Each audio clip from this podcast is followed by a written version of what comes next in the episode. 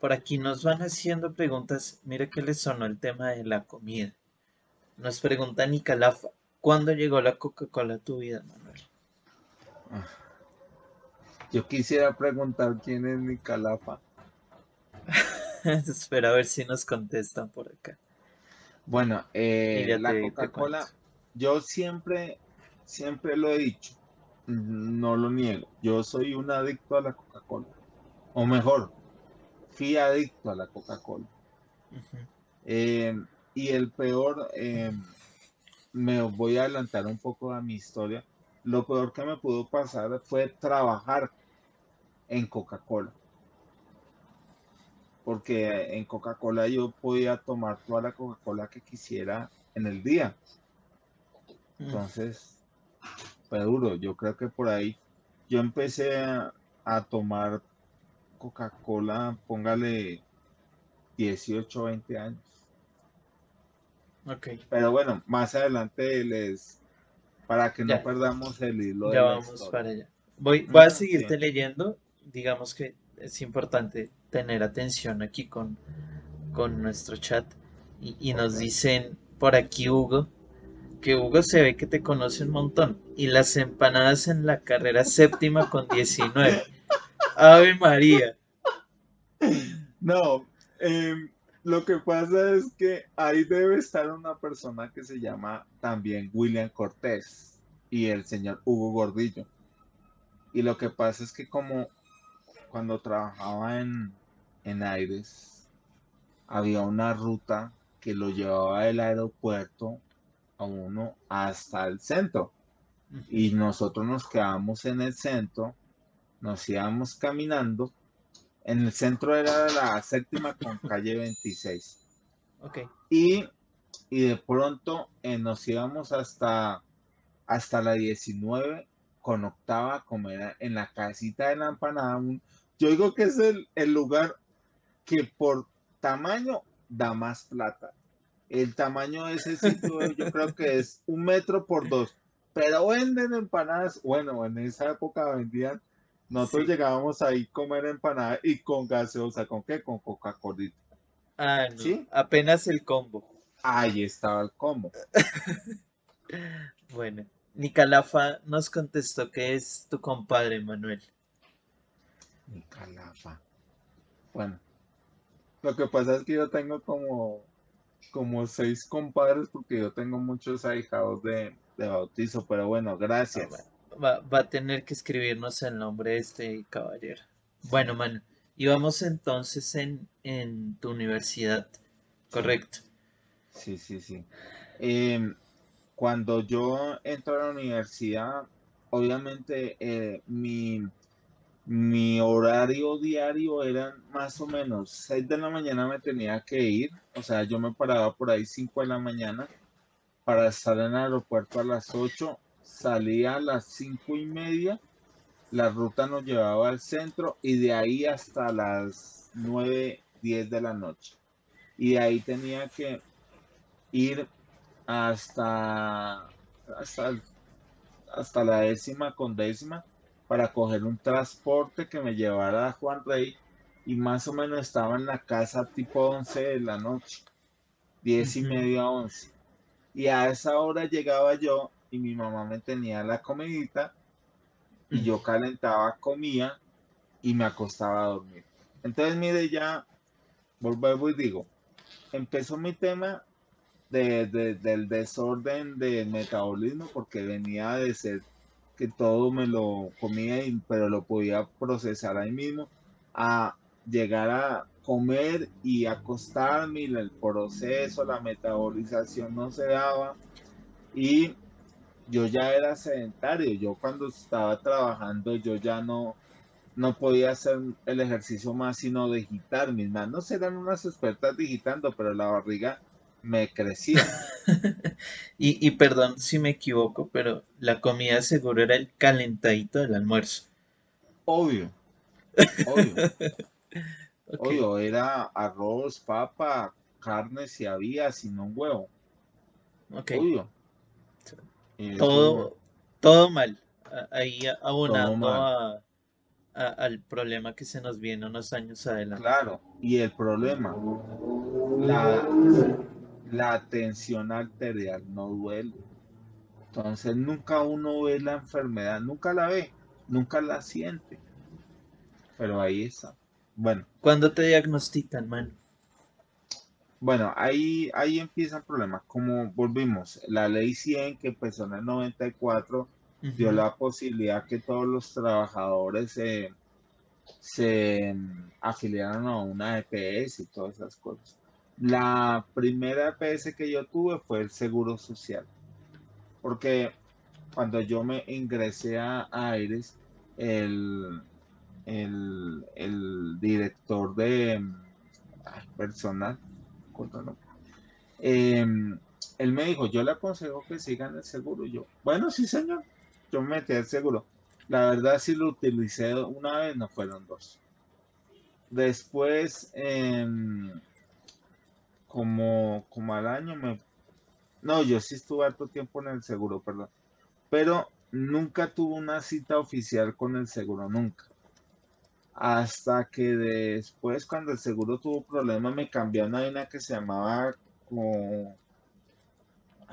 Una vaina que fue como un año. Ahí ya empecé a ir a esa APS y me detectaron la tensión. Eh, una tensión leve me empezaron a dar una pasta que se llama Analapril, nunca se me olvidará. 5 miligramos era de una cantidad pequeña para calmar la tensión. Estaba empezando la tensión. ¿Esto pudo ser a tus 23 o 25 años? entre 23 y 24 años. Sí, yo estaba apoyo todavía en eso. Em, pero, insisto, y perdóneme que sea reiterativo, la atención no duele. Pero ahí ya me dieron el primer brochazo. Ojo, usted tiene tensión alta. Empezando una tensión bajita, pero tomes estas pastas. Y la verdad, yo, siendo sincero, no tomaba pastas. O como la tensión no duele, no veía la necesidad de tomarme las pastas. ¿Sí? Yo se las daba a mi mamá, que mi mamá siempre sufría de tensión. Ella siempre dice... Tenemos antecedente con tu mamá. Claro, ella siempre dice que la tensión arterial a ella le empezó cuando me tuvo a mí. Cuando ella le preguntan por tensión, me dice, no, eso es culpa de Antonio, que cuando yo lo tuve, me vino mi, mi problema, sí, pero bueno, pero...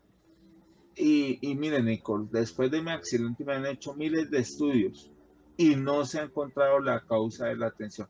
Pero bueno, eso sigue más adelante.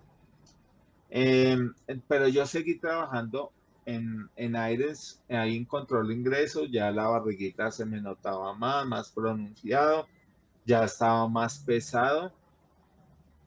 Em, algo que les quiero decir, no debemos, o yo cometí un error, unir la prioridad con el amor. Eso no se puede hacer. Si yo tenía una prioridad uno a que era mi estudio, graduarme, ser un profesional, cometí un error haberme involucrado en una relación amorosa que conllevó a dejar de estudiar dos años. Yo dejé de estudiar dos años por por esa relación. ¿Porque te fue muy bien o porque concluyó? No, mire, eh, la verdad, de pronto la culpa la tengo yo, ¿sí? Pero esa mujer eh, en un momento determinado me dejó y se fue con otro muchacho de la universidad y yo veía todo eso eso fue un caos total. Pero entonces yo para terminar de, de ciento, yo más bien renuncié a la universidad. Cuando yo renuncié a la universidad, yo me acuerdo que todas mis materias se fueron al culo porque yo, perdónenme la expresión por decir CULO, pero el tema fundamental es que cuando uno se retira de la universidad y no pasa una carta diciendo que va a cancelar o va a no sé qué, todas las materias se las computan con cero. Entonces imagínense el daño que yo, yo me hice un daño grandísimo por eso. Claro. las materias me quedaron, el promedio me quedó por el piso. No, yo estaba, inclusive cuando yo dejo la universidad esos dos años, tuve muchas intenciones de cambiarme de universidad, pero salía más cara la cura que la enfermedad. Un pajarito. Esos, esos dos años eh, representaron que pudieras hacer ejercicio o retomar alguna rutina saludable o igual seguía siendo sedentario? No, Nico. No, no, eh, porque yo me eché a la pena moral, digámoslo así. Yo acabé con mi... Menos mal yo tuve, em, entre comillas, mi familia, mi mamá estuvo conmigo porque de verdad me estaba viendo como, como crazy, porque no, nunca pensé que alguien pudiera hacer eso, ¿no? Pero esos dos años fueron muy duros, muy duros y la verdad no quería estudiar más y menos volver a su universidad, pero un pajarito que estuvo conmigo me dijo, vos de nada, va a la universidad y si se la encuentra, pues siga ahí. Entonces yo seguí. Mire, mire cómo es la vida.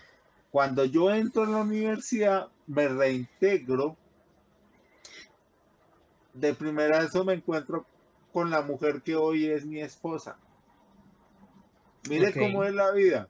O sea, la vida me dice, esta señora no le sirve, estrellese con ella, espere que en dos años le mando lo suyo ahí me encontré con mi esposa. Pero lo chistoso, Nicolás, para que lo tenga presente, a mí esa mujer me caía, me caía mal. Ay, Sí, me caía mal y yo se lo he dicho, es que me caía mal.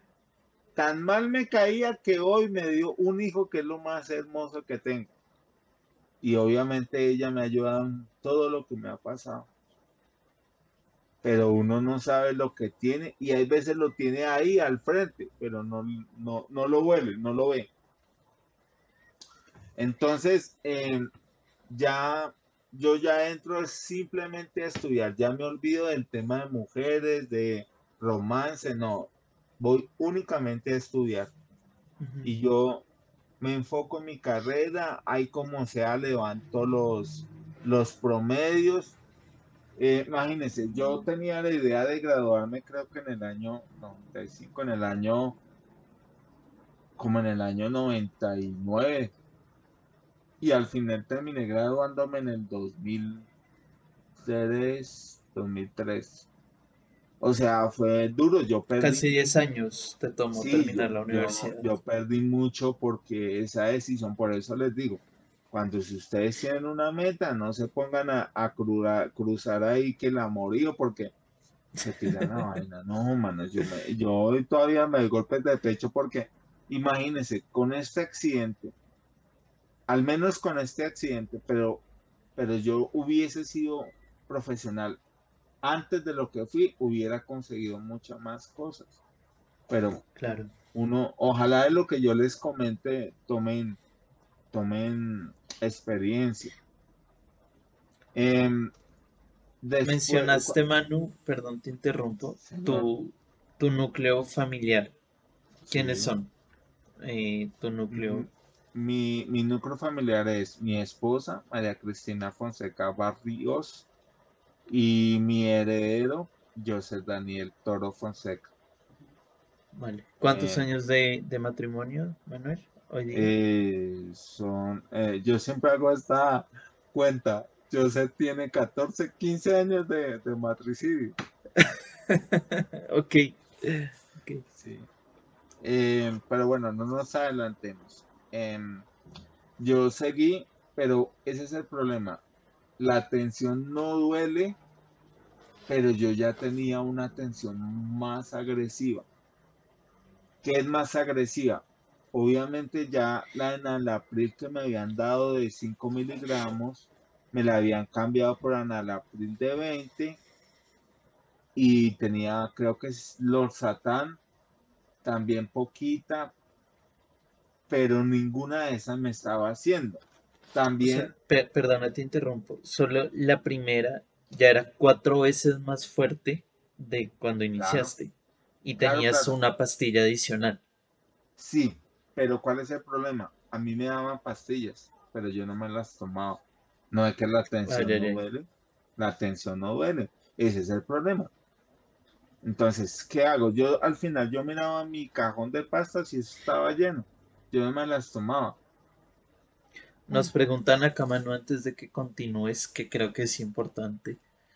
Eh, Nicalafa, que a propósito nos dijo ya que es tu cuñado, ah. eh, que cuánto era tu tensión normal en ese momento, si la tienes presente.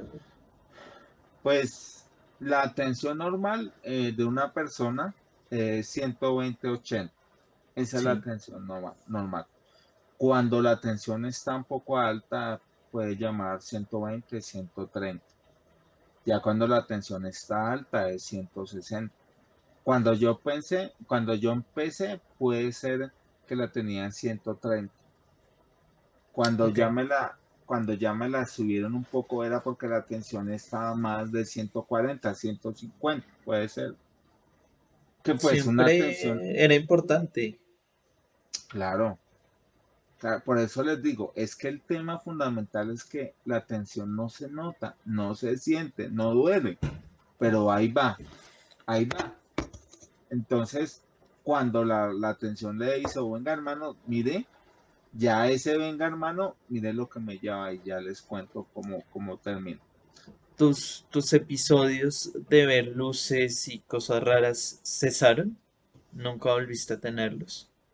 Eh, mire, les voy a contar algo. En este momento tengo eh, mareos y eso también tiene que ver con la atención. Y mi esposa me acabó de tomar la atención y la tengo bien. Tengo subida la dióstole, que es la, la menor, la tengo un poco arriba. Y ese puede ser la causante del mareo. Porque es que la tensión se nota, porque se le nublen los ojos, porque tenga mareos, porque haya un desmayo esas son las cosas que uno debe empezar a mirar para decir, mierda, esto ya, ya es tensional y hay que tener pendiente. Vale, gracias, mano. Mm. Eh, bueno, en, mi universidad entonces la logro terminar, pero yo ya tenía eh, tensión alta, ya era gordo. Eh, gordo, ¿no? Porque después de gordo viene ¿cómo se llama? Hay etapas de la obesidad. Después de gordo viene la obesidad 1, la obesidad 2. Entonces yo en la universidad era gordo, ¿sí? Ese gordo podía ser, no sé, 85 kilos, puede ser. ¿Cuánto mides? Yo mido unos 70, dice la cédula. Vale, 85 kilos era bastantico si eran solo panza. Exacto. Pero, y voy a ser un poco sincero como ustedes, eh, eh, en, ese lapso de universidad yo andaba corto de plata, entonces no era mucho lo que podía galguear en las calles. Entonces, ese tema de las empanadas eran cuando me le pegaba a Cortés, que era el que tenía plata, o cuando pagaban, pero el resto, pase saliva, hermano, porque no había, o me gasto la empanada y me quedo sin para el bus. Entonces no había eh, esa fluidez económica que me ayudara o que me, me, diera las ínfolas de comer todos los días una empanada. Em, para seguir con mi, mi relato, eh, la universidad yo la terminé más o menos en el 2003. Y obviamente que apenas uno termina, en mi caso, yo dije, termino y tengo que buscarme cómo poder sacar el dinero que le invertí a la carrera. Entonces yo me acuerdo tanto que una, un ejecutivo de Aires me dijo, Chino, si usted no se va de Aires, usted no va a poder alcanzar sus metas. Porque Aires era una empresa pequeña, pero pagaban puntual.